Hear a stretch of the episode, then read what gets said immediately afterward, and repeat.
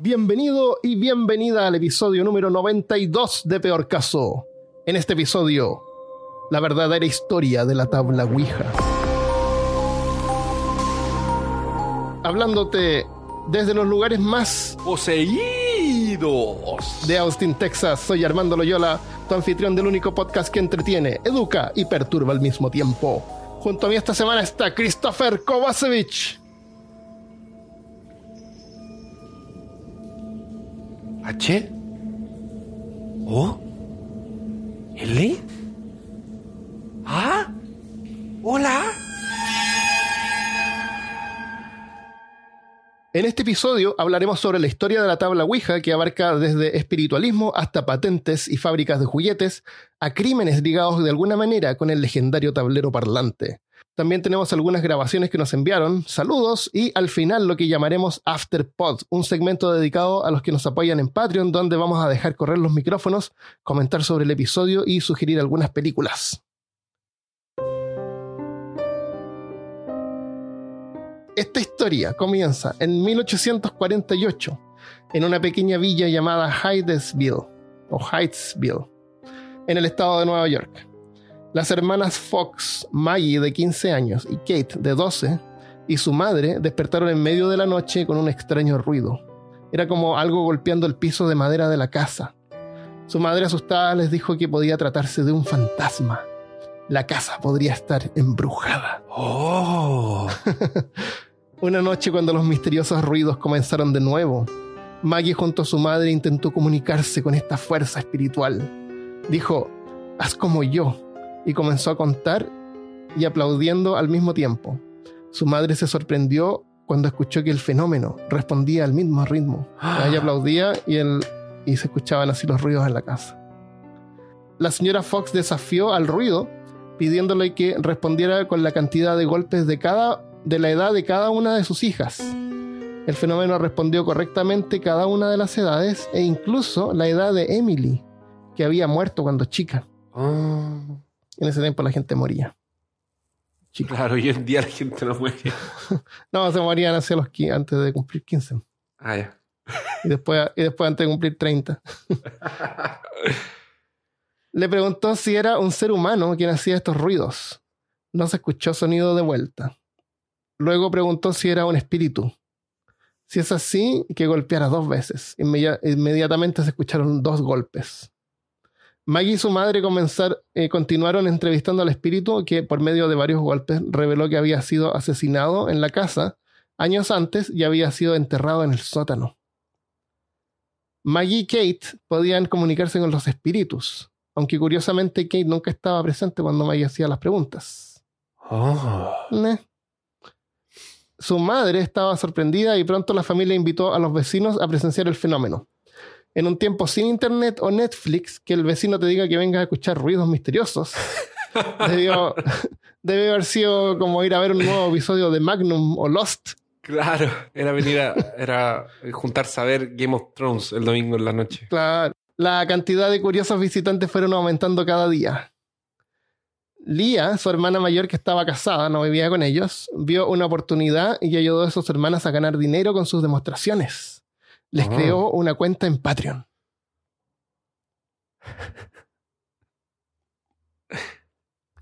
Lía les ayudó a convertir su extraña habilidad en una carrera como mediums, que se extendería por el resto de sus vidas. Durante 40 Ah. años, las hermanas Fox, precursoras del espiritualismo, sorprendieron al pueblo e inspiraron imitadores. Cientos de creyentes acudían a rituales llamados cianzas o ciances, donde mediums en cuartos oscuros invocaban espíritus. Era como el minuto feliz. Era la actividad que había, que es como ir al cine, no había cine.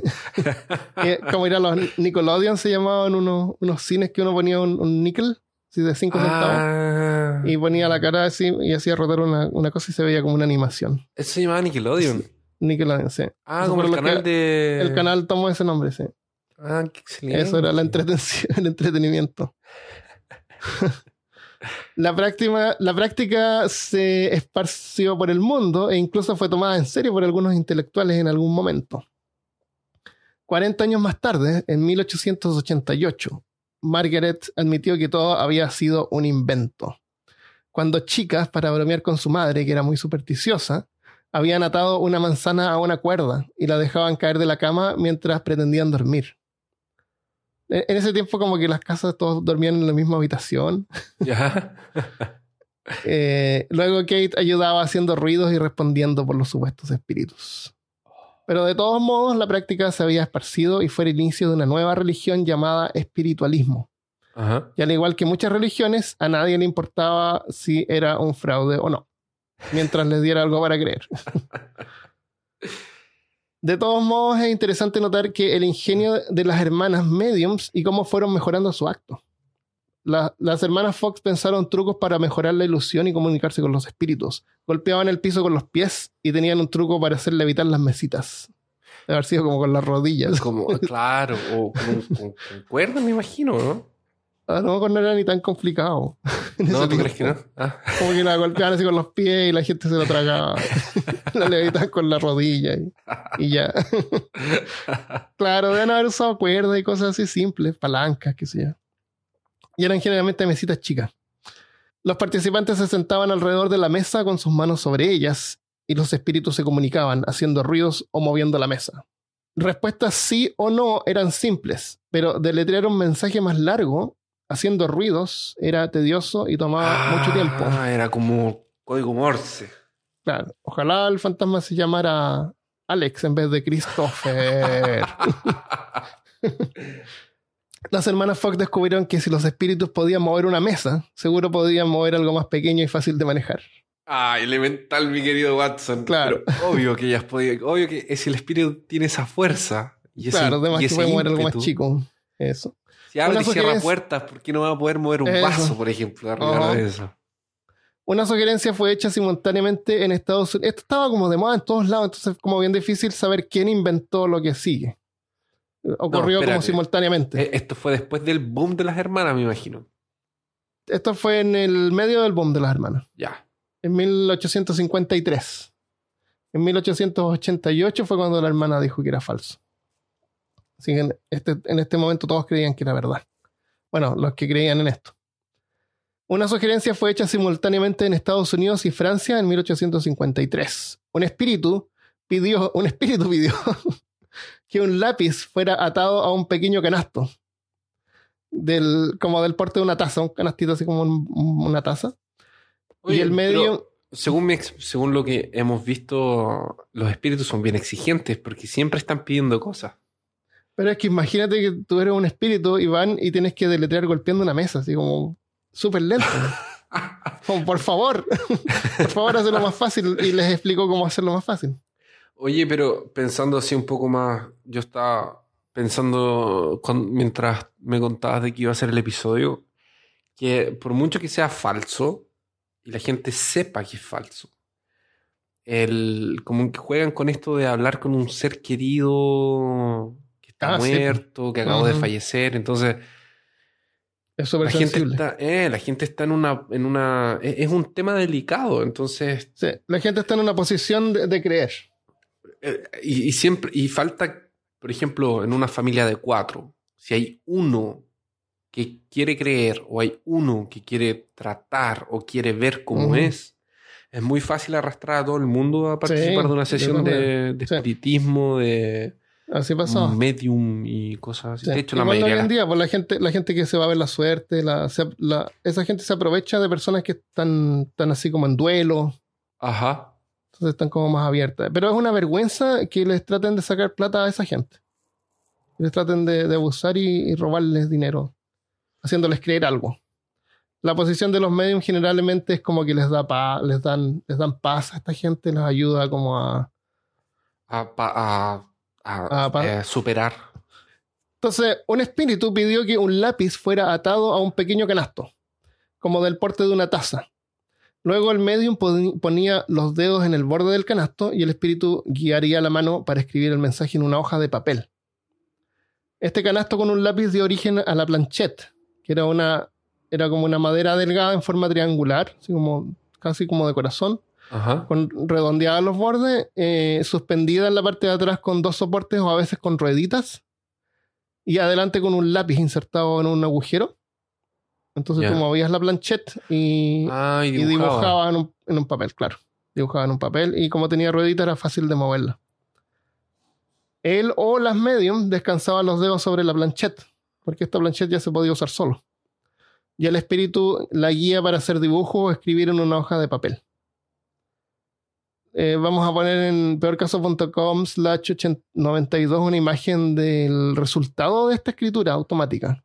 Y el, el, Son y el, el puras como espíritu, vueltas. el espíritu era como ingeniero o arquitecto para diseñar ese... ese... No, no, el espíritu, el espíritu lo que diseñó fue el canasto con un lápiz amarrado. Eso ah, el otro fue una... fue. Claro, una- esto es como una más- que puede ser francesa, claro, que inventó que entonces hay una forma fácil de poner un lápiz que escriba y fácil de moverlo. Se dio cuenta que era más fácil. Claro, claro. Pucha, el espíritu Claro. podría haber hablado con los otros espíritus. Y les podría haber dicho, pero, pero esto se esparció y, la- y las planchettes se hicieron populares. La planchette es el directo ancestro de la tabla Ouija, pero mientras tanto, pero no, no tenía tabla, era solamente la, la Era como, viene como la palabra plancha, porque tiene como la forma de una plancha. Sí, sí. Eh, Yo me imaginé como la misma puntita del, de la Ouija, la misma, pero con claro. rueditas y un lápiz en un poco más elevada y un lápiz en el medio, claro. Que es eso como, mismo. quedaría como un, com- como un, com- como un compás. Claro, es como un cuando amarras el lápiz a un compás. sí. A un compás. Tenía un tornillo que se ajustaba y apretaba el lápiz. Mientras tanto, otros comenzaron a experimentar con otros métodos un poco más complicados, con máquinas que ayudaban a los supuestos espíritus a deletrear sus mensajes sin necesidad de golpear la mesa. Un fabricante de relojes norteamericano inventó una máquina de, para comunicación con espíritus que parecía como la cara de un reloj redonda, con números de 0 al 9 y el alfabeto deletreado alrededor. Y la respuesta es sí o no. Sí, no y no sé.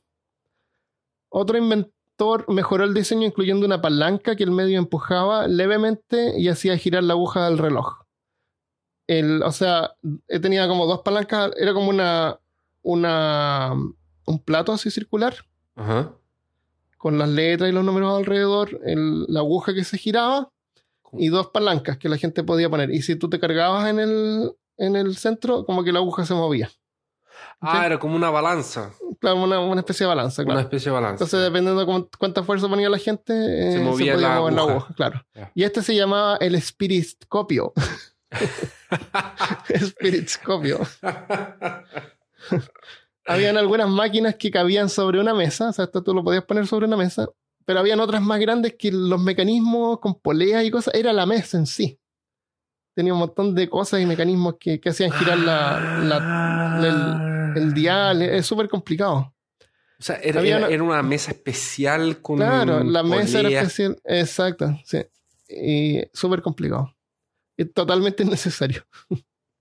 Había otra máquina llamada Pito o Fito, P-H-I-T-O, Fito, el lector de pensamientos. En estas dos, dos personas se sentaban, eh, sostenían las perillas.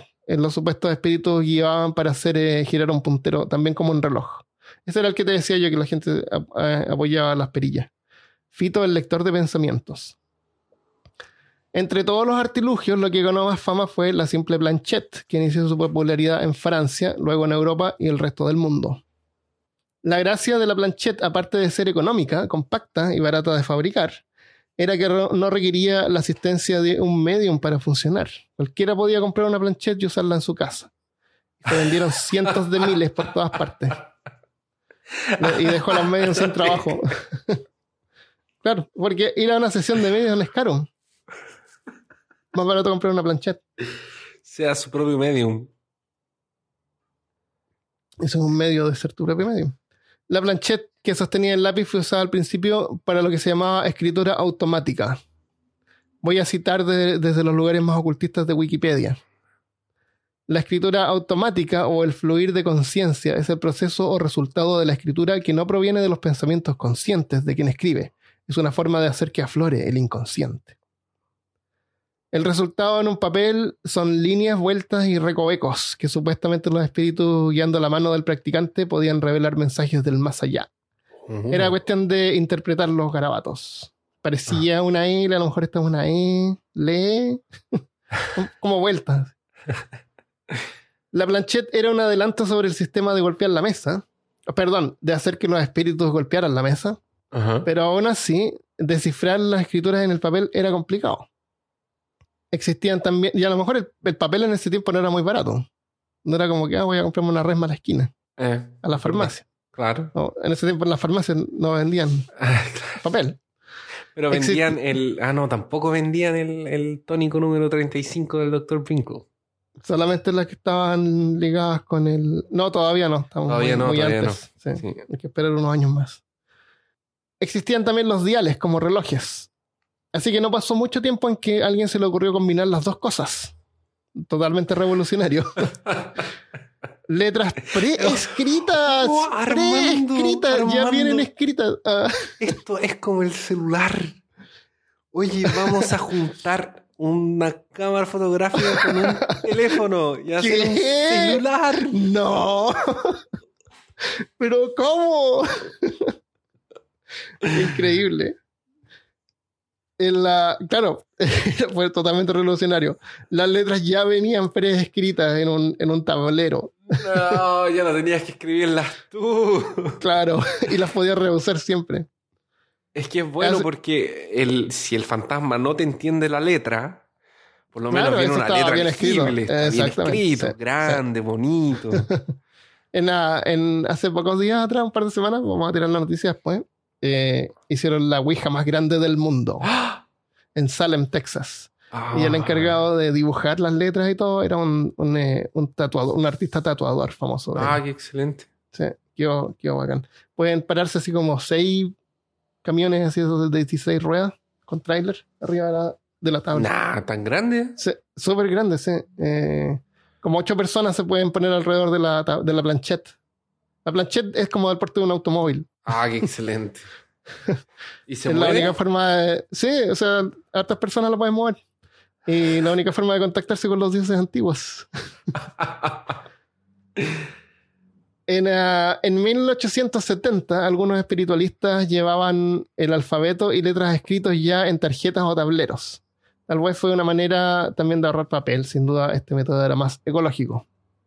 Para 1886, claro, Menos trabajoso también. Claro, sí, No, y aparte que te da un estándar distinto, porque si llega con un maletín y saca un, un- un- ya un armado, ya está todo así como Claro. bonito. Y, y además la- eso tiene como, lo puedes adornar con solcitos y lunas. y le pones como es la, la tabla cosas, Ouija ahora. y- exacto, y chiches. En una de esas había gente que lo tenía como en un, como en un tablero de ajedrez, ¿sabes? Ese tablero de ajedrez Claro, como un maletín. Claro, Claro. como un maletín. Entonces, eso te da estándar. Como... Claro, y, a- y además algo que tú puedes comprar y vender.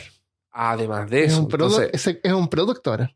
Es distinto cuando tú tomas un medium que llega y te dice, oye, ¿tienes un papel y un lápiz para hacer Claro, no, nada que a otro que llega y pone una cosa arriba de la mesa. eso. Ni siquiera eso. Si ya tienes una mesa y, pongamos las manos acá y Claro, te golpea con el pie. claro, No. te levanta con la rodilla, ¿cachai? Claro. como No, otro afuera, nivel. no, otro, nivel. sí. Profesional.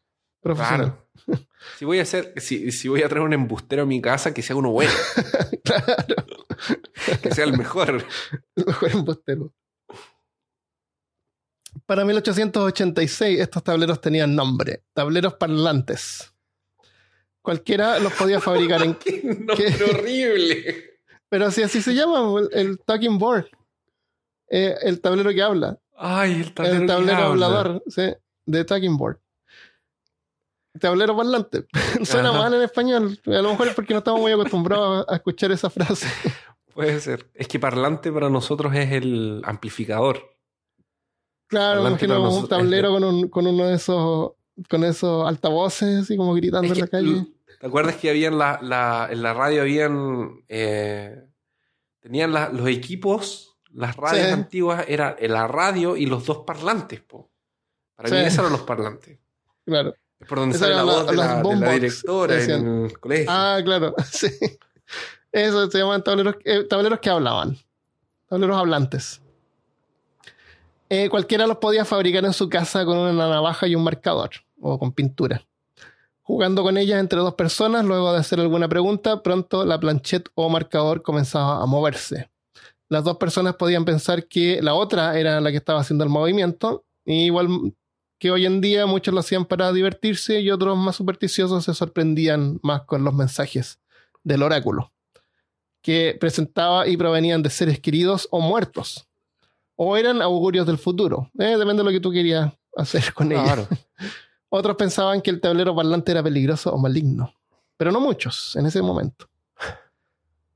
Eh, por ese tiempo un periódico contó sobre una familia que se había obsesionado tanto con el tablero parlante que el padre de familia lo había quemado. Eh, en este momento fue como cuando salieron las consolas, y las primeras Nintendo que eran satánicas y, Ah. Bueno, Dragon Video- Ball Z, ese video de Dragon Ah, Ball Z. Sí, Yu-Gi-Oh! Las Claro, cartitas de todas- Magic. Claro, son todas cosas satánicas.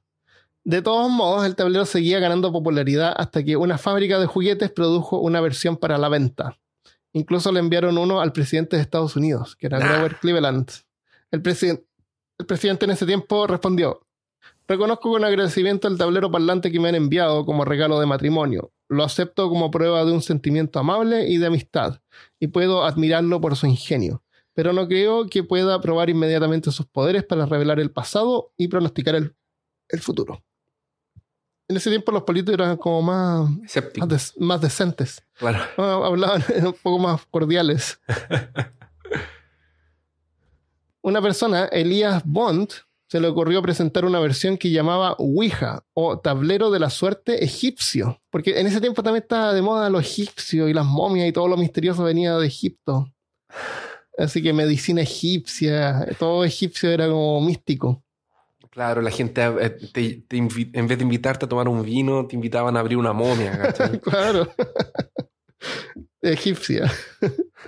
y lo describía como un juguete o juego en la que dos personas se podían entretener haciendo preguntas y obteniendo respuestas según las letras del tablero que el tablero indicaría como con la planchette. Esa era como la descripción de la Ouija. Y esta fue la primera Ouija con nombre Ouija que salió. Que es una. La Ouija es un tablero parlante. Y hoy en día es el único tablero parlante que todavía se vende o existe o conocemos. Pero había muchos. Entre los diseños que estuve mirando, hay uno que me gustó harto. Viste que en la Ouija las letras están escritas como en dos líneas. ¿Sí? Eh, las letras estaban escritas como en dos círculos, uno al lado del otro.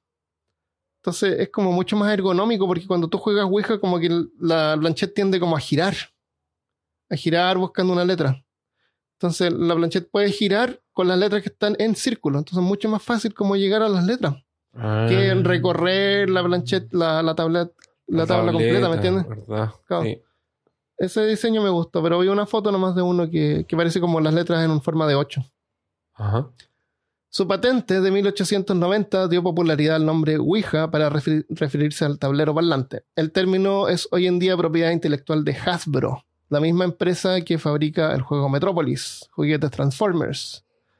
O a lo mejor tú lo conoces por Mi Pequeño Pony. Claro. Creo que O a lo Hasbro mejor- tiene. Wizard of the Eh, Coast, Magic the Gathering, Pokémon, D&D. ¿Eso, todo. de, eso, eso es Hasbro? Sí, Hasbro compró Wizard. No, the ¿en serio? Sí, hace tiempo. Sí. D&D es de Pero Hasbro. pare- parece que Hasbro tiene esta- la- lo- los de. Tienen los derechos de Star Wars también, ¿no? Hay, hay un.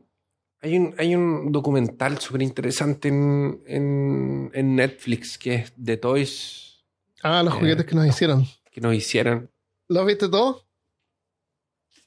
No todos, pero El de además He-Man de- me gusta. Pero es que el de He-Man tiene, tiene ese episodio dentro de ese y tiene un capítulo y tiene un documental de He-Man. Ah, sí. Sí, Ah, bacán. Pero es buena esa serie, me me encanta. Me encantó. Algunos, algunos episodios medio fomes que no. ni Barbie. ¿a quién le importa? Pero es que es para todo. Uno de los juegos más populares de Hasbro y uno de los juegos más populares del mundo es el Monopol Monopolis o Monopolio. ¿Sí? ¿Cómo se llama en español? La- Monopoly. en Chile había una copia que se llamaba La, Gran, Capital. Pero esa no es de Hasbro, era como una copia. E- Ese juego es súper popular y durante la Segunda Guerra Mundial la Cruz Roja hizo como un contrato así eh, y le podían mandar así como paquetes a los prisioneros de guerra en Alemania, por ejemplo. Entonces, entre los- las cosas que les enviaban, que eran como comidas, cartas o lo que sea, eran juegos, juegos de mesa, así como para que se entretuvieran juegos de cartas, un Monopoly, y les mandaban los Monopoly a los, a los prisioneros. Ajá. Y los alemanes dejaban que jugaran Monopoly. Pero habían unas ediciones de Monopoly que eran especiales. Tenían un puntito en uno de los recuadros, un puntito rojo que se podían identificar. Tú abrías el, la- el tablero, tú lo abrías y adentro del tablero había mapas, limas, compás eh, y, y dinero también para escapar. Para escapar y, y te- y el mapa te da una guía de escape. Ah. Qué genial tener una de esas ediciones.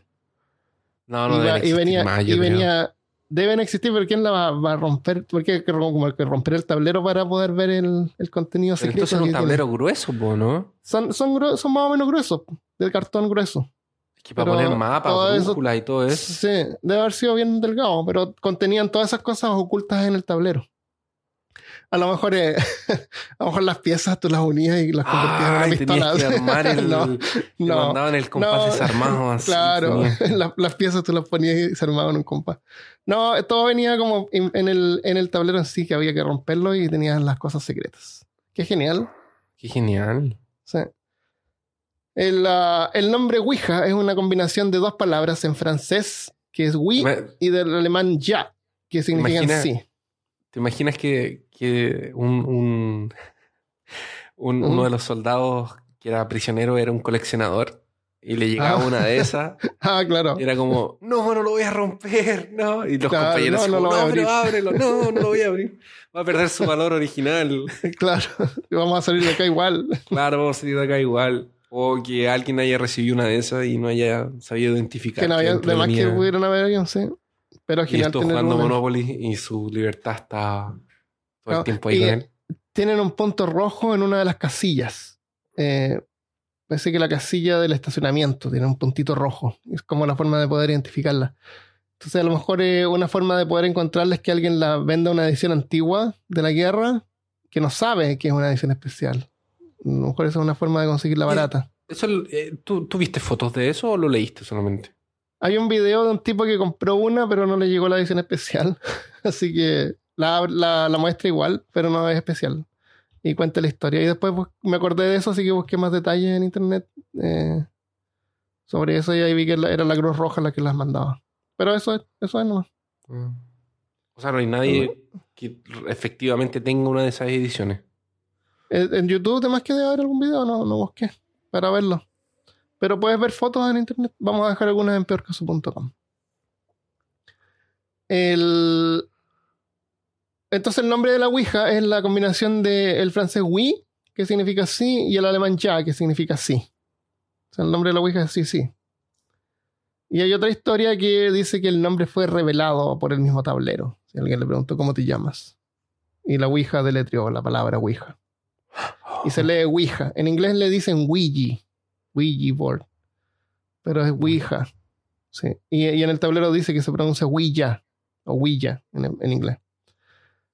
Bueno, la Ouija se hizo tan popular que sobrepasó imitadores, incluyendo el tablero de las brujas, que era otra versión. Ah, perdón, el tablero de las brujas fue el que le mandaron al presidente. ¿Estáis leyendo algo, otra cosa? No, estoy mirando aquí. Viendo, está buscando el tablero Sí, de Monopoly. sí, perdón. que, que demasiado curioso. Ya, búscalo, búscalo. Ah, Estoy No, buscando dónde ya no lo-. Ya no lo encontré, encontraste? no está, no sé, ya terminé de buscar. Solamente Busca- tiene ediciones. No, busca Monopoly. No encontré muchas fotos detalladas, así como No, no viendo hay, el tablero, pero pide algunas fotos donde el tablero y se ve el mapa. Solo hay eh, Monopolis de Segunda Guerra, así como Sí. temática Segunda Es que Guerra, era- pero no hay ninguna. Seguramente ya no sí. está muy documentado porque era durante la guerra era una cosa como de espionaje, entonces no creo que hayan como que, ah, tomémosle fotos y publiquémonos en el periódico que estamos Ah. haciendo esto. No, es la idea de que nadie supiera. Así Sí, que es si tienes algún tablero de Monopoly en la casa, rómpelo y, y cuéntanos si tiene algún mapa dentro.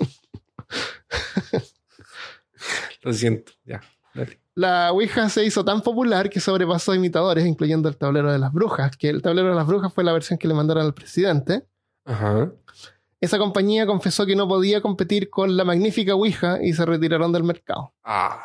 Pero otros demandaron a Bond reclamando que él no había inventado el tablero. Hubieron un montón de demandas, casos legales para evitar que otros vendieran el tablero, tableros similares. Bond también, que es el que había patentado la Ouija, eh, trató de demandar a otros y, y un montón de problemas. Pero no es necesario inventar algo para ganar dinero. Un empresario llamado William Fult trabajó en el diseño de la Ouija original para mejorarlo y obtuvo los permisos exclusivos para fabricar el tablero. Él fue el que realmente hizo famosa la tabla Ouija que conocemos hoy. Fult ganó millones junto a su familia que controlaron el producto durante seis décadas. O sea, eso, eso es lo que hacían. Hasta 1966, cuando el hijo de William Fult, ya, ya de edad, decidió vender la compañía del juego de tableros a Parker Brothers.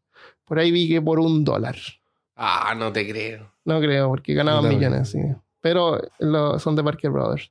Cuando a Ford le preguntaron si creía en la tabla Ouija, se reía y decía que no era espiritualista. Para él era solo un producto y una historia comercial de éxito. La patente de la tabla la describe como juego de salón y funciona a través del movimiento involuntario de los músculos de las manos de los jugadores. Eh, a, a- a menos que sea movimiento a propósito.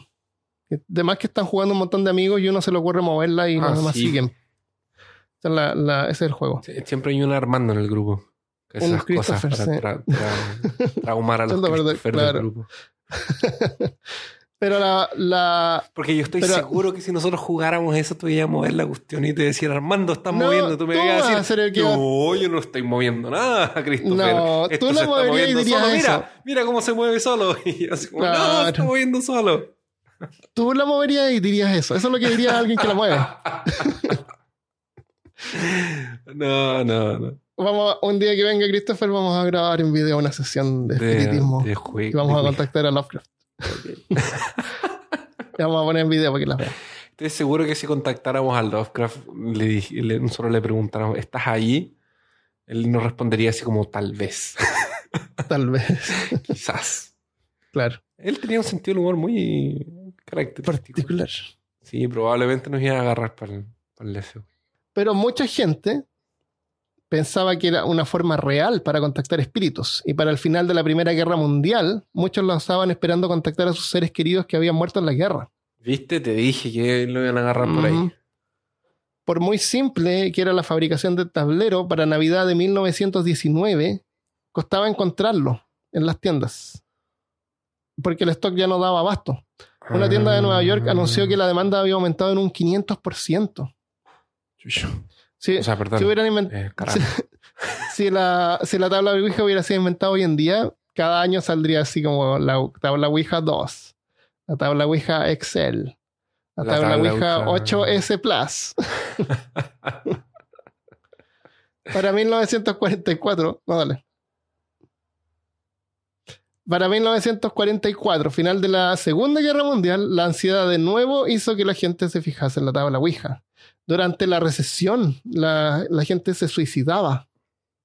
Cuando Sí. inició la, ce- la recesión en Estados Sí. Unidos, y también la tabla Ouija fue usada para contactarse con esa gente. La gente se tiraba, se tiraba de, de- de las ventanas. Es horrible, Un sí. montón de gente se tiraba, la- se mataba, se daba tiros. Igual en el 67, durante la guerra de Vietnam. En 1967 se vendieron 2 millones de tablas Ouijas, momentáneamente haciéndola más popular que el épico Monopoly. En un momento, Parker Brothers declaró que el tablero no era un juguete, era en realidad una herramienta para mediums aficionados. No era un juguete, no era un, un juego. Conveniente. Pero en realidad eso fue para que le cobraran buenos impuestos como juego. Ah, Como juego era más caro, pero si no era un juego era más barato. Era y más apelaron barato. a la Corte Suprema, pero perdieron. Trataron de pasarla por no juego.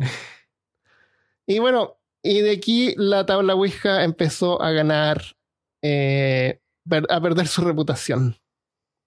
no. No Sí. te. Su credibilidad empezó a. A decaer. Empezó a Y decaer la credibilidad de la tabla Ouija. Sí. Yo puedo así como adivinar por qué. Sí. Aficionados.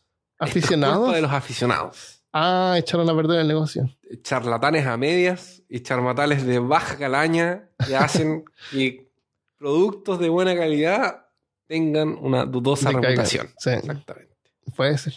Vamos a ver también eh, cómo fue ligada con algunos crímenes. La tabla Ouija fue Oh. manchada con sangre. Pero antes vamos a, vamos, queremos agradecerle a los Patreons. Eso. Así es.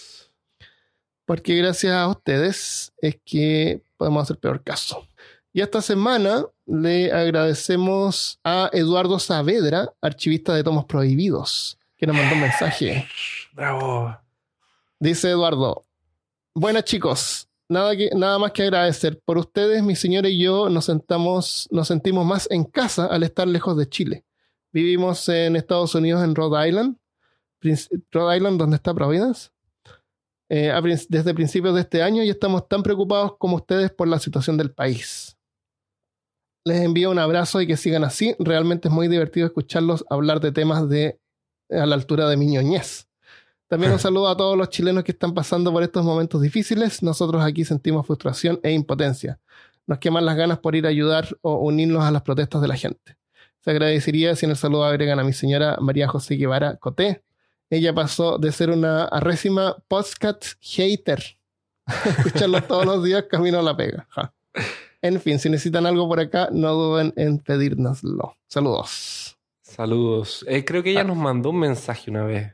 ¿Ah, sí? Sí, de hecho. De- si decía, no ¿los ella, Odio los podcasts, cállense. no, nos mandó un mensaje y nos habló de él. Me parece que lo leímos al aire y eh, nos contó que estaba en Rhode Island, de hecho. Ah, ya, ya. Eh, Bueno, Sí, le mandamos un sticker, así que sería genial ver el sticker en la, en la tumba de Lovecraft. claro, si no está muy lejos de Providence. Sí, eso. Pero nuestro sueño es ir un día a Providence, ¿no, hermano? Sí, un día iremos. a Providence. Eh, gracias, Eduardo. Eh, para los que no saben, en Chile hay una crisis política en este momento. Hay un montón de gente descontenta por cómo está funcionando el gobierno y están solicitando cambios drásticos. El gobierno pareciera que estuviera dando la mano, pero no es suficiente. Así que eh, ayer, por ejemplo, se juntaron en el centro de Santiago como, dependiendo de las noticias, entre 850 mil y, di- y 10 millones de personas. Co- pero se veían así como más de un millón de personas. Sí, se veía harta gente. Así que son, son, eh, son demostraciones pacíficas, lo cual da gusto ver. Así que ojalá que todo salga bien y, y funcione para mejor y suerte. Eh, si vas a ir a las protestas, anda al baño primero. Claro. Y suerte para las familias, me da pena la gente que no puede trabajar porque todo está alterado y hay un montón de problemas. Así que eh, le mandamos un abrazo desde acá. Un abrazo para todos y mucha fuerza.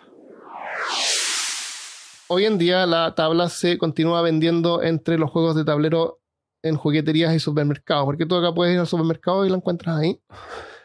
Y hay ediciones especiales, por ejemplo, tengo una de Stranger Things, Ah, sí, sí. porque es de. Afro, así que cualquier cosa que salga, así, compro la edición de los Transformers, de, de mi pequeño pony. Hay una, una rosada, Ah, Entonces siempre están sacando como ediciones nuevas porque hay gente que las colecciona y valen así como 10 o 15 dólares. ah, es barato. Claro. Eh, de- tengo, tengo un par así que ahí los voy a mostrar después en un video. En la- y la de Stranger Things no la he abierto, la voy a abrir en un video. Oh. Para que veamos. Y te vas a dar cuenta que venía incompleta. Ah, Ojalá que no. bueno, no es mucho, o sea, son dos cosas. Claro. La tabla eh, y la- no, y la- Y las instrucciones Eh, vienen en la tapa, me imagino. las instrucciones vienen en la parte de atrás. Ah. Eh, ahí, te, ahí te lo voy a mostrar. El, bueno, al menos esto en Estados Unidos. No sé, en otros países debe ser difícil encontrarla. Más encima hoy en día con toda la infamia que, que tiene. no creo que se encuentre. El, ah, pero a lo mejor me, me causa curiosidad. Me gustaría saber si es que en algunos otros países hicieron así como versiones de... Hay una versión de la tabla Ouija en Argentina. O, o en Perú o en Colombia, no sé. Así que si alguien sabe de eso, cuéntenos. Eso me interesaría harto saber. Con una foto. Ediciones locales. Eh, No las versiones más. ¿No hay ¿Mm? ninguna con vaso? ¿Con vasito así? Sí, te voy a contar una historia que se usaron vasos. Puedes usar un vaso. Lo pones boca abajo y, y lo Lo mueves. dejas seguir. ok. Sí. El vaso vacío. Si Ah, no- Sí, por favor. Si no, desperdicio de, Eh, de alcohol. Claro. Entonces, estos son ítems de colección y las versiones nuevas vienen con temas de películas y cosas de moda. Desde principios de su existencia siempre hubieron algunos que la consideraban peligrosa. Pero no fue hasta 1919 cuando la inocente y modesta tabla Ouija comenzó a ganar infamia. Un libro de ese año, La nueva magia negra y la verdad sobre la tabla Ouija, eran la verdad que no era verdad, Claro. advertía, advertía que el tablero no debía ser tolerado en ningún hogar cristiano o dejada al alcance de menores. Un sacerdote católico en 1920 anunció que la tabla Ouija era una herramienta del demonio. Pero claro que era del demonio. Mientras tanto, espiritualistas pensaban que era una herramienta maravillosa, igual que la mayoría de la gente que la veía con asombro. Pero pronto nada causaría más daño a la reputación de la tabla que el pánico satánico Ah, verdad. de fines de los satánico. 80. Sí. entre los 80 y los 90. en el libro de eh, Stoker Hunt, Ouija, el juego más peligroso, fue escrito en esa época que ahora sabemos que solo fue una histeria colectiva causada por leyendas urbanas. Según cristianos en ese tiempo, seguidores de Satanás estaban raptando y torturando y asesinando a miles de personas. Nada de eso fue verdad. Y los únicos que sufrieron en esa época fueron las víctimas de supersticiosos y paranoicos. Ahí tenemos un episodio de Pánico Satánico. Pánico ver. satánico, es verdad. Sí. Además, la música rock, juegos como Dungeons and Dragon y la supuesta tabla. Y la tabla vieja, por supuesto. Sí, el metal, sí. Todo era satánico. En, en Chile me acuerdo cuando la primera vez Iron Maiden trató de entrar, no los dejaron. Ah, no los era dejaron. satánico. Sí. Sí. Pero es que Fue toda igual. una maquinación eso. Fue Pero- totalmente ilegal. Y al final lo que lograron hacer era que el dueño del local donde iban a tocar negara el arriendo a Iron Maiden. Ah, sí me acuerdo. Porque legalmente no podían, no podían eh, no Eh, dejarlos entrar. eh, y no tenían dónde tocar. Fue toda una maquinación. Parece que el obispo llamó al. al- al- Claro, el obispo llamó a un tipo encargado y se encargó de que tiró algunas cuerdas por aquí y allá. Claro, movió algunos hilos. Claro. Unas palancas, golpeó la mesa, subió. Eso la sobre la rodilla. Le pegó un rodillazo a una persona en la cara. Eso. Es interesante la historia de Iron Maiden. Búsquenla por ahí, a lo mejor podemos contarla. No, no da para un episodio, pero, pero podemos, no sé, buscar. Eh, libros como La tabla Ouija, una puerta al ocultismo, del autor cristiano Edmund Gruss, explicaba algunas de las preocupaciones. Ciances, que eran las- estas reuniones de medium. Planchettes y tableros parlantes eran todas partes del espiritualismo, considerado en ese tiempo como una religión. Los espiritualistas creían que esos eran herramientas para comunicarse con los espíritus de los muertos. Muchos autores cristianos citaban que los mensajes de los espíritus contradecían la creencia cristiana. Y aunque los dos creen en el más allá, cristianos creen que los vivos no deberían contactar a los muertos. Además, contactar a los espíritus era peligroso ya que podía atraer demonios. Eso es lo que decían. En, en realidad lo que pienso que pudo haber pasado era que los cristianos lo vieron como una amenaza, porque, porque el, el más allá es un misterio en la religión cristiana. Sí. No, no hay que como que pensar mucho así ya, pero ¿y ¿cómo voy a vivir como en una casa, hay departamentos? ¿Cómo funciona? No, no hay que pensar esas cosas.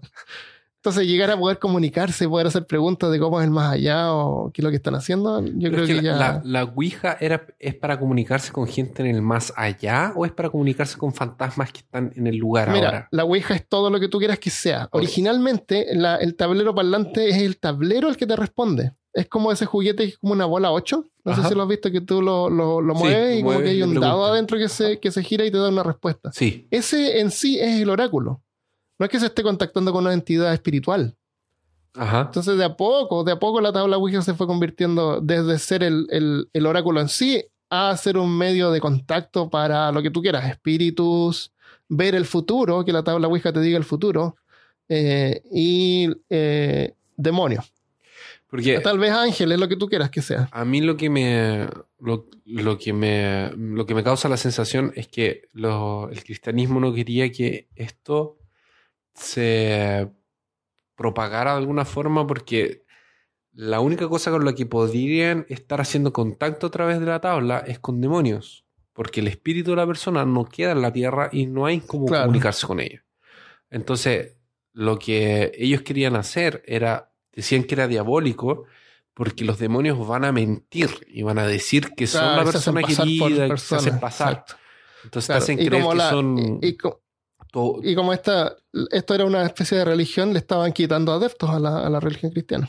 Sí, sí, sí. Porque la gente, en vez de buscar respuestas en la iglesia y en, Claro. en Dios, iban a buscar respuestas y consuelo en la tabla Ouija y en los En medios. la tabla que costaba 15 dólares. Eso. Oh, claro. Entonces, claro, empezó a ganar mala reputación. La tabla Ouija era solamente diversión, sin ningún peligro, hasta que resultaba peligrosa.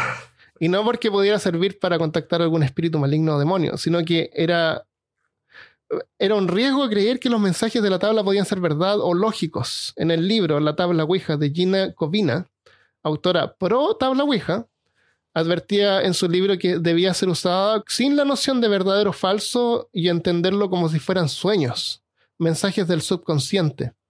La información de la tabla no es confiable, incluso si la información parece detallada o convincente. Un investigador canadiense describe un caso como el de un supuesto accidente en que una persona se había ahogado. La tabla indicaba la dirección del hermano del difunto. Al final resultó que la dirección no existía y el accidente nunca ocurrió.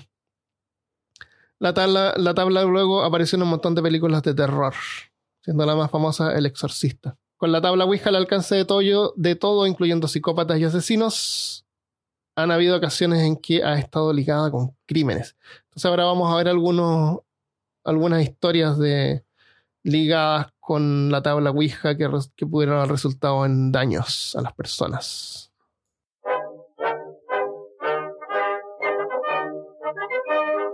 Oklahoma, 2001. Brian Roach, de 34 años, estaba durmiendo cuando su suegra, Carol Sue Elvaker, de 53, hundió un cuchillo en su pecho causándole heridas fatales. Después de apuñalar a su yerno, Elvaker le dijo a su hija que Brian necesitaba morir. También creía que su nieta de 10 años estaba poseída. Afortunadamente, la hija de Elvaker, Tammy, logró quitarle el cuchillo, pero se quedaron juntas. Las cuatro mujeres subieron a un automóvil y huyeron, eh, de la casa. Ah. Elvaker estrelló el auto en un intento de matarlos a todos. No. Cuando todos sobrevivieron, Elvaker trató de empujar a su nieta de 15 años al tráfico. Pero no funcionó, así que luego hizo lo único que le quedaba hacer. Oye. Se desnudó y corrió por la mitad de la carretera como una loca.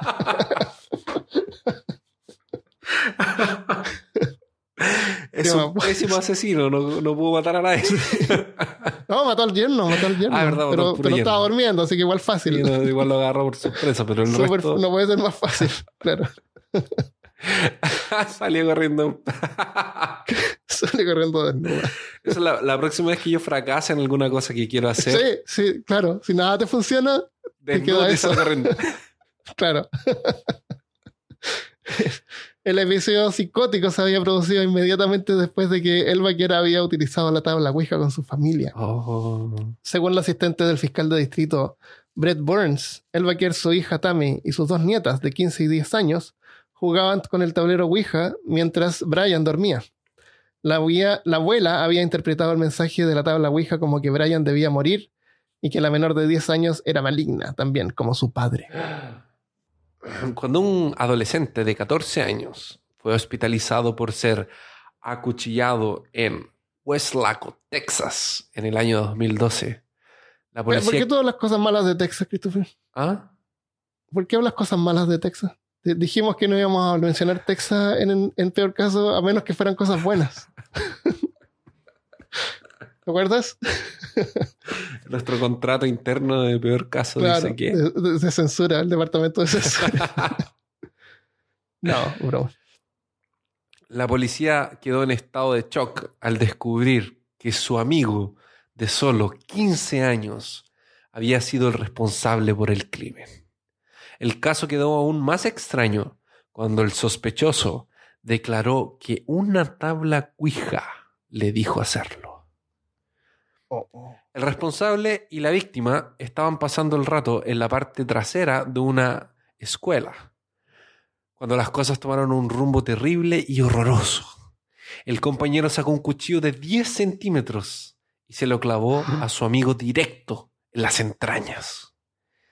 Después lo arrastró hacia un taller mecánico, en donde llamó a una ambulancia.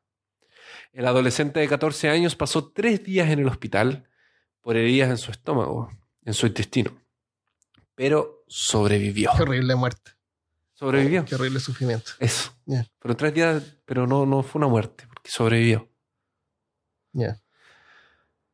Cuando la policía investigaba la situación, descubrieron que el atacante le dio al amigo, le dijo al amigo que declarara que había caído en el cuchillo, así como que se tropezó en el cuchillo. Ah, claro. Así como no, está, con el cuchillo Es en el. la- estaba con Ah, el es como cuchillo. cuando las mujeres así que, la- que las golpean y no quieren Claro. decir. Y dicen, no sé, es que me caí. Me caí, exacto. Sí, O sea, claro. El amigo tenía el cuchillo en la mano y se tropezó y cayó arriba del cuchillo. Justo en su estómago. Exacto. Qué cosa. Después declaró que la tabla Ouija le había dicho que lo hiciera. El portavoz de la policía de Hueslaco declaró, él realmente creía que la Ouija le dio instrucciones de realizar el crimen, que su amigo era la causa de sus problemas. Y esa es la parte increíble. Oh, Christopher no va a querer ahora ver, hacer, jugar con la tabla No. Ouija conmigo. Ya no quería ahora que no menos. No me voy a caer en algún cuchillo. Oye, en la tabla Ouija debería incluir un cuchillo. Yo creo que se vendería mejor. Así no necesito tener otro cuchillo, Claro. ir a buscar un cuchillo que venga en la caja. Claro, que ya venga en la caja. Claro. Claro, para la que gente la que, mujer se cae. también mató al, al nuero con, una, con un cuchillo. Es verdad. Que venga con un cuchillo. que- Claro, y que, y con, con advertencia de cuidado con caerse. Eh, tengo otra historia. Noticias, estas son como noticias de la tabla Ouija. Ouija News.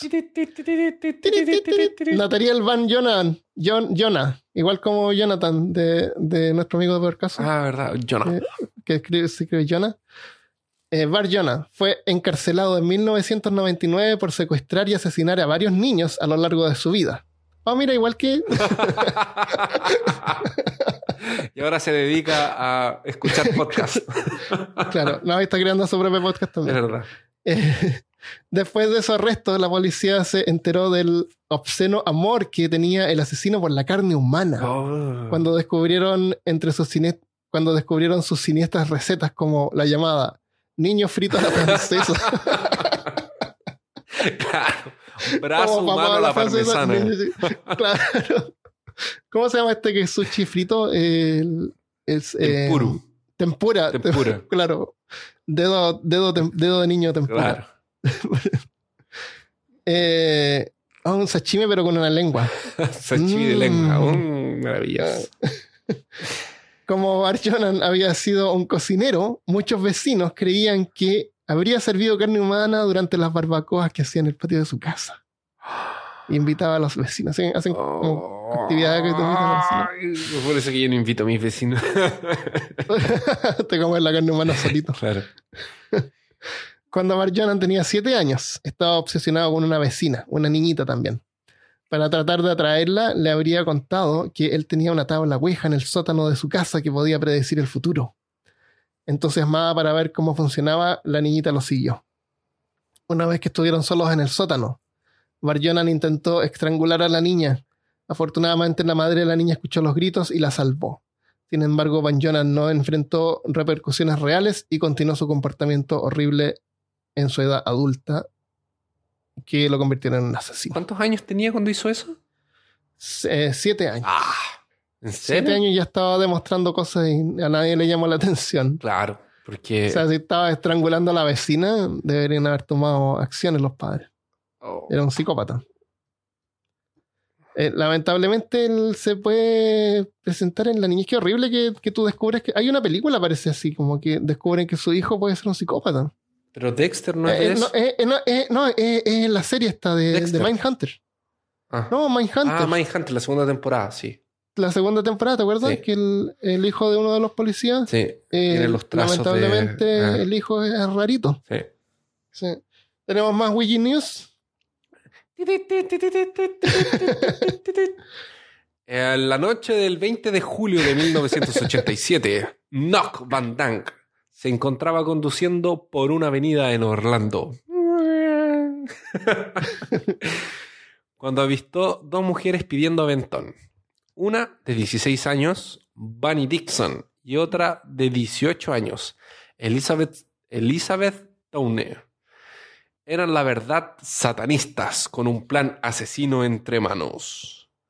Oh, oh. Los novios de las chicas, Anthony Hall y Daniel Bowen, miraban desde los arbustos. Qué lugar tan clásico para esconderse, atrás de los arbustos. Mientras Dan paraba el auto, mientras Dan para el auto. O sea, él vio a las chicas y dijo, esta es la mía, voy a dar unos aventones aquí, conversar con un par de chicas. Sí, si tú ves a una chica en la calle viendo aventón, generalmente es una trampa, así que no Claro, deberías y eran dos, y eran como jovencitas, entonces él dijo, Claro. no, les voy a dar un aventón. Esperaron por el momento perfecto antes de saltar con un arma, asaltando al estudiante de intercambio vietnamita y tirándolo por el tirándolo al portamaletas del auto. O sea, por calentín asaltó. A lo mejor las quería ayudar. Claro, claro. El cuarteto malvado llevó a Dan a un área alejada y usó un cuchillo de manteca. ¡Cuchillo de manteca! Porque la Ouija no incluye cuchillo, ¿viste? El cuchillo en este caso con punta redonda. Es de punta redonda. Oh, qué horrible. Ah, usaron un cuchillo de manteca. Ay, qué horrible. Para tallar una cruz invertida en su pecho. O sea, más dolor y, y sufrimiento Más- todavía porque cuesta más cortar. Está más cortada, no se puede cortar, no, no, co- no, no tiene punta, entonces no. Nada, horrible. nada. No podían agarrar un, un cuchillo normal, no, es un Cuchillo cuchillo de normal manteca. de carne. Tallar una cruz invertida en su pecho. Después le dispararon siete veces en el torso, así sacrificándolo a Satanás. No sé por qué Satanás querría eso, pero está bien. Una vez. ¿Le gustan los vietnamitas? ¿Le, le gusta la comida vietnamita? Claro, le gusta la comida. mí me gusta. un, un vietnamita. Una vez que el grupo fue capturado, le dijeron a la policía que estaban cumpliendo los deseos de un fallecido niño de 10 años llamado David, comunicándose a través de una tabla Ouija. David supuestamente le dijo a los jóvenes que debían robar a alguien, robar el auto y huir a Florida para unirse al carnaval de Virginia. ¿Qué? Horrible. Durante el pánico satánico eh, no existían satanistas reales, pero había gente loca y jóvenes como que eran como imitadores que hacían este tipo de cosas. Ah, ah, Pero no eran como una organización gigante que mataba gente por miles. ¿Sabes a, qué- a qué me suenan estas, estas dos cosas? Que era un atraco de verdad. Y ellos lo mataron por matarlo. Y después le echaron la culpa a, Ah, además, a la, a la pobre, a, al la Ouija. satanista y a la Ouija. Entonces, como Ah. para declarar Podrían haber dicho que. Hubiera sido bueno que hubieran dicho que David les dijo y David dijo que ese tipo los había matado. Claro. Y después hubieran visto que sí, pero no. Pero no. Ya tenemos más noticias. Wikinews. En 1994, un corredor de seguros llamado Steven Young fue declarado culpable de asesinar a Harry y Nicholas Fuller dentro de su cabaña. Poco después del veredicto, se reveló que el jurado habría utilizado una tabla Ouija para condenarlo. Los jurados debatieron en, en Estados Unidos cuando tú tienes que ir de jurado a un caso, el, el, el, el, jurado, el juicio puede tomar varios días. Durante ese tiempo te pagan una estadía en un hotel. A, los a, los- a, a todos los jurados los ponen en un hotel juntos como para protegerlos y no tienen acceso a, mm, al exterior. No pueden llamar por teléfono, no pueden ver televisión, no pueden... Ah, para no ser no pueden influenciarse con nada. Ah. Claro. Entonces pueden conversar entre ellos para debatir el resultado. Entonces dice que el- los jurados debatieron sobre el caso entre bebidas mientras pasaban la noche en un hotel. Decidieron pedir ayuda a las víctimas utilizando la Ouija. Eh, no tenían una Ouija, así que la inventaron y, con y usaron un vaso hacia abajo en vez de planchette para comunicarse con ellas. Después de que se supo que como el jurado había decidido, Young recibió un nuevo juicio, pero igual fue encontrado culpable. Oh. Y no le hicieron caso a la tabla. Yo pensé que me Y ibas a decir, cuando descubrieron cómo lo habían hecho, le dieron un nuevo juicio y ahí sí llevaron una tabla de. Ah, una, una, una tabla Ouija de, De verdad. verdad. claro, no puede ser que estén usando esta tabla Ouija inventada. claro, no. No, por lo menos hubo razón ahí de parte del, del jurado, del, del juez. Pero qué divertido que, no, que decidan así. El, esas son lo que tenemos en Wikinews eh, esta semana. la Ouija ha confundido varias veces a personas con enfermedades mentales. Puede asustar a los que se, se la toman en serio. Y pueden ser molestas para quienes están sufriendo por la muerte de un ser querido. Como tú decías, que hay muchas personas que son sensibles, están pasando por la muerte de un ser querido. Sí. y realmente les gustaría comunicarse con ellos. Especialmente cuando son muertes que, que quedan como inconclusas. Alguien que desaparece, alguien que es asesinado o alguien que les hizo algo antes de, de irse. Entonces Ajá. es bien complicado el asunto. El- hay una técnica que usan terapistas que se llama técnica como técnica de la silla vacía Ajá. donde tú vas con el terapista y ponen al frente tuyo una silla vacía y tú te tienes que imaginar que tu ser querido está sentado ahí. Ah. Y tú le hablas y tú tienes la oportunidad de poder despedirte de ellos. Es una forma como de cerrar el, el duelo. El duelo, sí. Sí. Claro, no, no para hacerle preguntas de dónde está el oro, dónde está la llave de la caja ¿Cuál es la fuerte, maldita cuál es la combinación. Password de tu Claro. email. Claro. Eh, entonces, esta es una forma real que la gente usa y tú te lo imaginas y tú le hablas y, y te despides de la persona.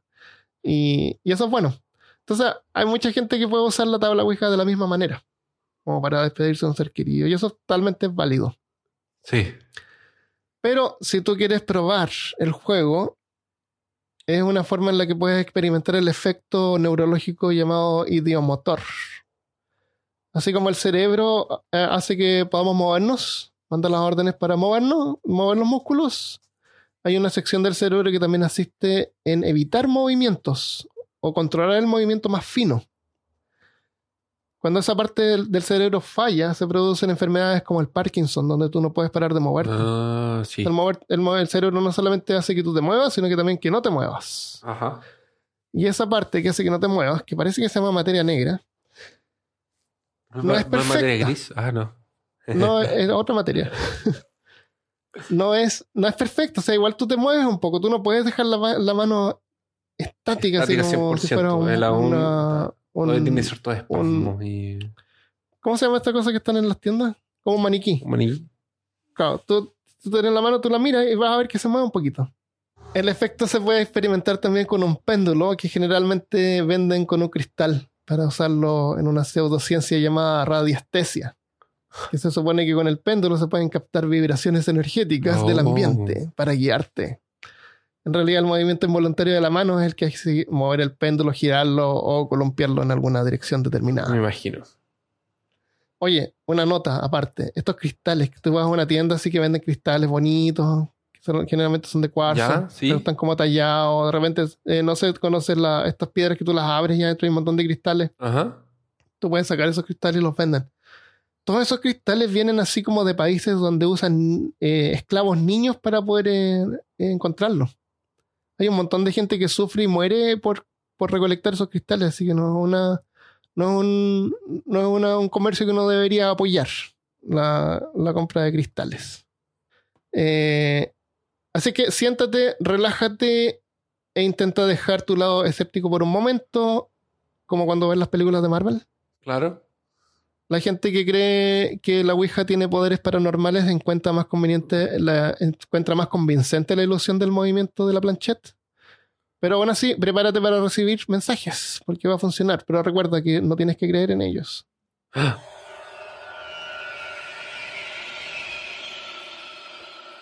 Tenemos algunos saludos y mensajes grabados que nos enviaron, pero antes le vamos a dar la bienvenida a Camilo OE, que nos está apoyando en Patreon y es cazador de lo profano. Nos dejó un mensaje, dice, gracias, muy buen podcast, sigan así y fuerza a nuestro pueblo chileno, el cual está viviendo una crisis social. Espero que todos los oyentes chilenos y sus familias se encuentren a salvo, al igual que la familia y amigos de Armando y Christopher. Fuerza, solo nosotros, el pueblo, podemos hacer el cambio posible. Saludos. Bien dicho, Camilo. Y también a Paula Andrea, investigadora del oculto. Muchas gracias a todos por el apoyo. Si este podcast tiene algo de valor para ti, te agradecemos si nos apoyas en patreon.com slash peor caso. Y entiendo que no siempre es posible. Así que igual agradecemos un montón si es que compartes el podcast. Se agradece eso. Así que ahora vamos a los saludos slash mensajes.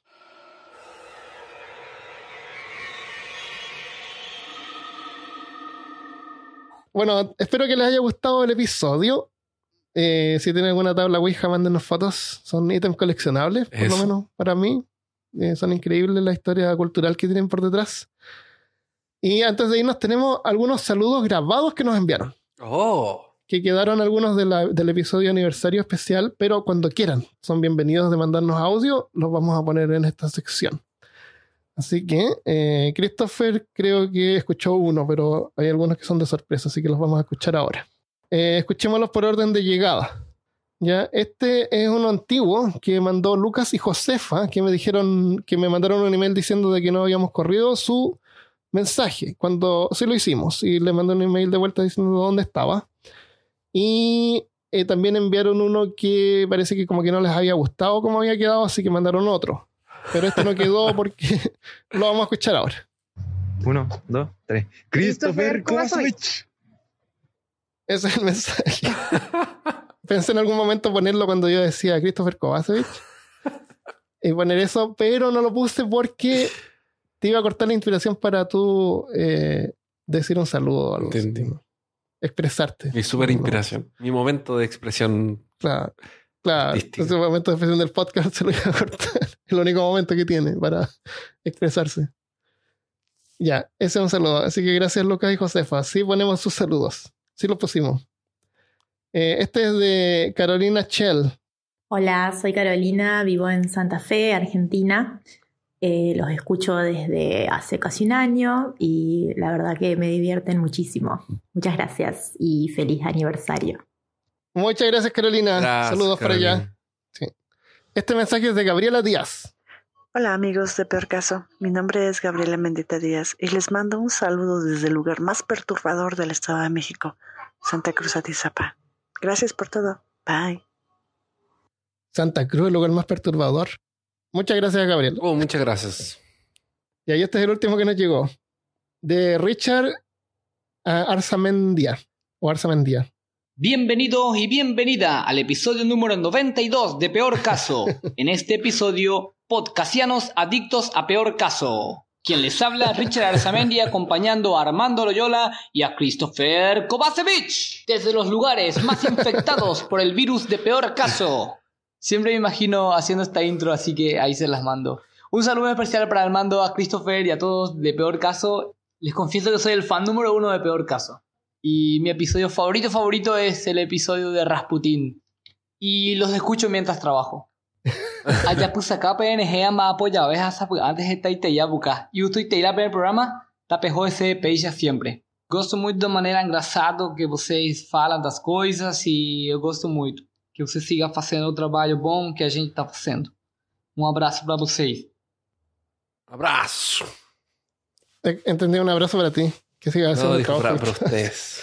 Para ustedes. Muchas gracias. Muchas En forma bilingüe. Mensajes bilingües valen por dos. No, creo que fue trilingüe porque algo dijo que no le entendí antes del portugués. Yo pensé que era portugués, que no lo había entendido yo. No, es otra cosa. Hmm. Hmm, ¿Por qué no se pensó, Richard? no sé. Estaba bueno el mensaje. Me, me acabo de, de, de acordar. Es que me dan miedo esas cosas porque me acabo de leer una.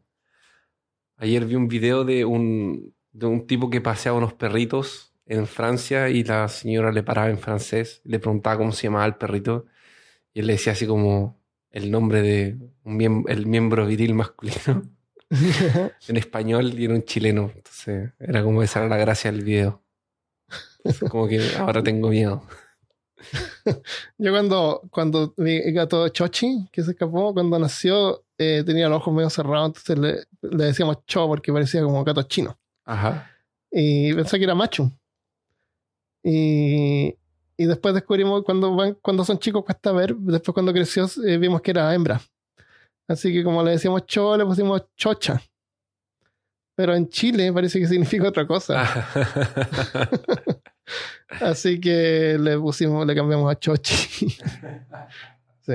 Muchas gracias por todos los mensajes. Muchas gracias. Si lo quieren seguir haciendo, son bienvenidos a contacto arroba peorcaso.com y los vamos a poner sin duda en el podcast. Así que eh, envíen los mensajes grabados con historias o lo que quieran.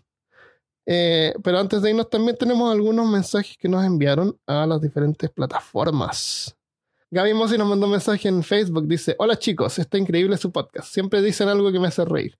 Su creatividad para cambiarle algo al relato me ha encantado. Por ejemplo, lo del basilisco que lame la almohada cuando te vas al trabajo.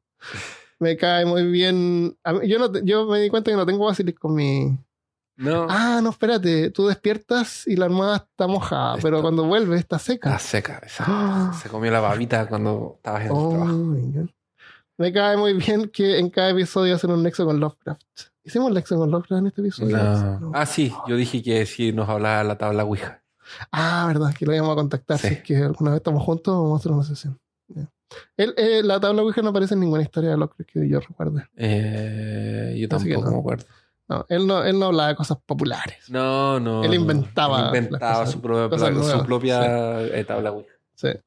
Eh, suelo escucharlos cuando ando en el trabajo con algo que no requiera mi concentración absoluta, porque si no me ando perdiendo de cosas. Un abrazo a ambos. Apre- Aprendan esos que escuchan para quedarse dormidos y se pierden el episodio. Eh, eh, me gusta pensar de que lo escuchan después de vuelta. Eh, un abrazo a ambos y siguen siendo así de geniales ofreciéndonos momentos tan buenos. Muchas gracias, Gaby. Muchas gracias, Gaby.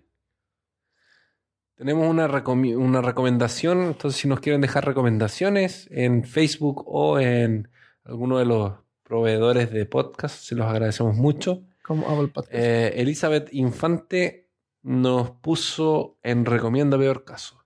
Son lúdicos entretes, los escucho a través de Spotify.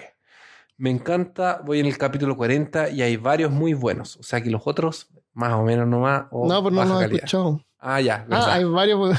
es que son los primeros. De hecho, hay uno en que me asiste, creo que es del chavo, que se escucha una interferencia. En fin, 100% recomendado. 100 recomendado. El del chavo fue el de la. que lo contó tu hermano, el de la.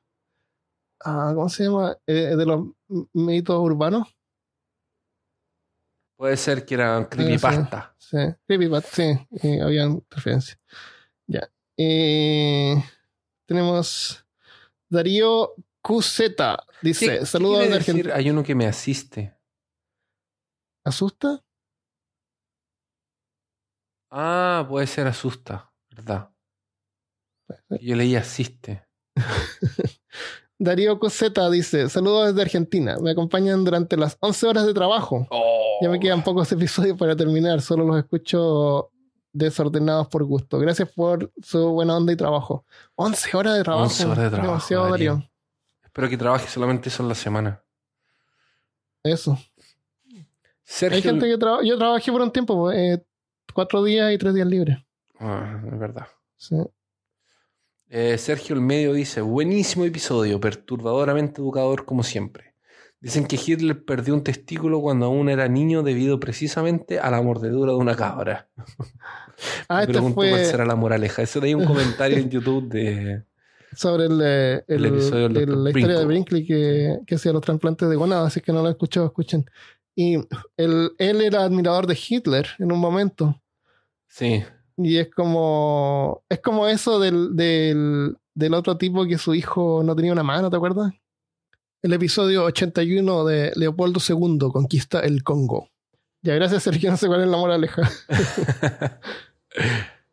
eh, Estefa Orrego Querubín nos dejó también una recomendación en Facebook, en peor caso. Dice: Me fascinan esos episodios. Los escucho en mayúscula todo el tiempo.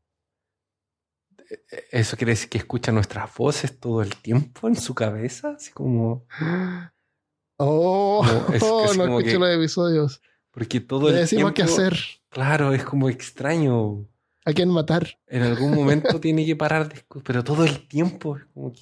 Sí, hay que ir a un psiquiatra. Si es que, si es que no estás escuchando el podcast y aún no escuchas, Si estás escuchando el podcast claro, o, o toma la medicina número 35. sí, del Dr. Bingo, que puedes escuchar, Claro. de la, la medicina número 35 de peor caso que puedes encontrar en tu farmacia más cercana. Tomás Correa Monroy dice, muy buen podcast, vivo en Wichita, Kansas, y jamás había oído de este doctor. Esto está en el doctor Brinkley. Y jamás había oído de este doctor. Una cosa, las gónadas son los testículos de cabra. O sea, algún día de estos vaya a la biblioteca municipal. Ahí tienen mucha información de personajes de Kansas a investigar un poco. Ah, él vive en Kansas y no sabía. Sí, o nos preguntaron una vez si... A lo mejor es algo que el Estado trata de olvidar. Mm, eh, nos preguntaron sobre los testículos de cabra, porque nosotros decimos testículos de cabra y cabra es como el femenino y el macho es un- el, Cabro. el cabro. No A mí me refería a la, a la, a- al a la goat. cabra. Al goat. Sí. Ya, ok. Sí, es Al bueno goat. aclararlo eso, eso. El goat como especie. Claro, la cabra. Las cabras. ¿Eso? Eso. Oye, él va a ir a la biblioteca y va a preguntar sobre el doctor Brinkley. Y va a ver así gente hablando así lejos, así como "Me está preguntando. Sabe, quiere saber, ocultarlo. Van a llamarlo así, eh, señor Tomás, eh, por favor acompáñenos por acá, por favor. Usted que está preguntando por el Dr. Brink. Claro, y después alguien que le comente va a decir, Tomás va a decir, no, re- resulta que no existió nunca. Después va, nos va a mandar mensajes diciendo no existió, no existe. Claro, es mentira. Mentira. Fake news. Y nos van a bajar el capítulo de internet. Claro. Como nos han bajado algunos que Claro. misteriosamente no aparecen en Spotify. Y es raro porque uno era el de los, el de los hombres eh, lagarto. Sí, De hombres de negro no lo veo en Spotify tampoco. tampoco. Sí, es súper raro. De repente aparecen, desaparecen. Esos son los misterios. Y el último mensaje. Eh, Verónica Vela dice: Hola, bonito día. Mi nombre es Verónica y soy de México. Actualmente vivo en Chihuahua, cuna de los burritos. ¿Y de los perritos Chihuahua? Conté la historia de los burritos una vez, parece. Sí. Ya. Solo les quería decir que me gusta mucho su podcast, los escucho siempre cuando voy en el transporte público. Ya he escuchado muchos de sus episodios y tengo que aguantarme las ganas de reír porque, porque siento que a lo mejor me veré como una loca o alguien que me puede grabar y luego saldré con en algún meme en Facebook, tipo el mismo video de la muchacha riéndose en el camión con diferentes canciones. bueno, en fin, sigan así. Sigan así, son muy graciosos al hablar de temas interesantes. Cuando deje de ser estudiante y ya sea ingeniera química, los apoyaré en Patreon. Saludos. Mándanos Mm, químicos. Claro, mándanos químicos para hacer los con químicos. números 37 y 38. de Claro, para, para fabricar nuestros, nuestros ungüentos. Claro, nuestra agua con color. No. no, no es agua con color. Cuando nosotros grabamos los episodios, eh, después de terminar de grabar, generalmente nos quedamos conversando, comentamos algunas películas que vimos durante la semana Ajá. o comentamos cosas sobre el episodio en forma casual. Así que eh, seguimos corriendo los micrófonos y les llamamos Afterpod. Esto que son como unos 15, 20 minutos de conversación, eh, los vamos a dejar en- disponibles en Patreon. Así que si tú eres Patreon, escucha el episodio en Patreon y vas a poder acceder a esto. Si tú quieres escuchar y no eres Patreon por un dólar al mes, nos puedes apoyar y acceder a esto. Vamos a tratar de... eh, no, es información del episodio en sí, no hay nada que tú te estás perdiendo, pero eh, podemos recomendar algunas películas buenas con algún trasfondo que te podría interesar. Y a lo mejor películas que tienen que ver o, o cultura pop. Así que los invitamos a unirse, a apoyarnos en Patreon. Y si eres Patreon, anda a escuchar en Patreon. Eh, el Afterpod, no sé cómo le podemos llamar, así como Afterpod también. son- Porque es, una forma de agradecer a la gente que nos apoya. Sí, eso, eso. Y tengo una película que te quiero recomendar que yo creo que te va a gustar. Ah, Lo dejamos hasta acá para el resto. Muchas gracias por escuchar. Eh, ayúdenos compartiendo el episodio, eh, los episodios de Peor Caso. Y suerte y fuerza a todos los que están combatiendo por su país. Eh, también está ocurriendo en Bolivia. Suerte también a, a los amigos que nos escuchan de Bolivia. Y suerte a nuestros hermanos chilenos y chilenas. Dicen que todas las personas tienen una lucha, están luchando por algo, así que. mucha fuerza. Y si no saben qué hacer, pregúntenle a la tabla Ouija. La- Exacto. Nos vemos. Adiós. Adiós.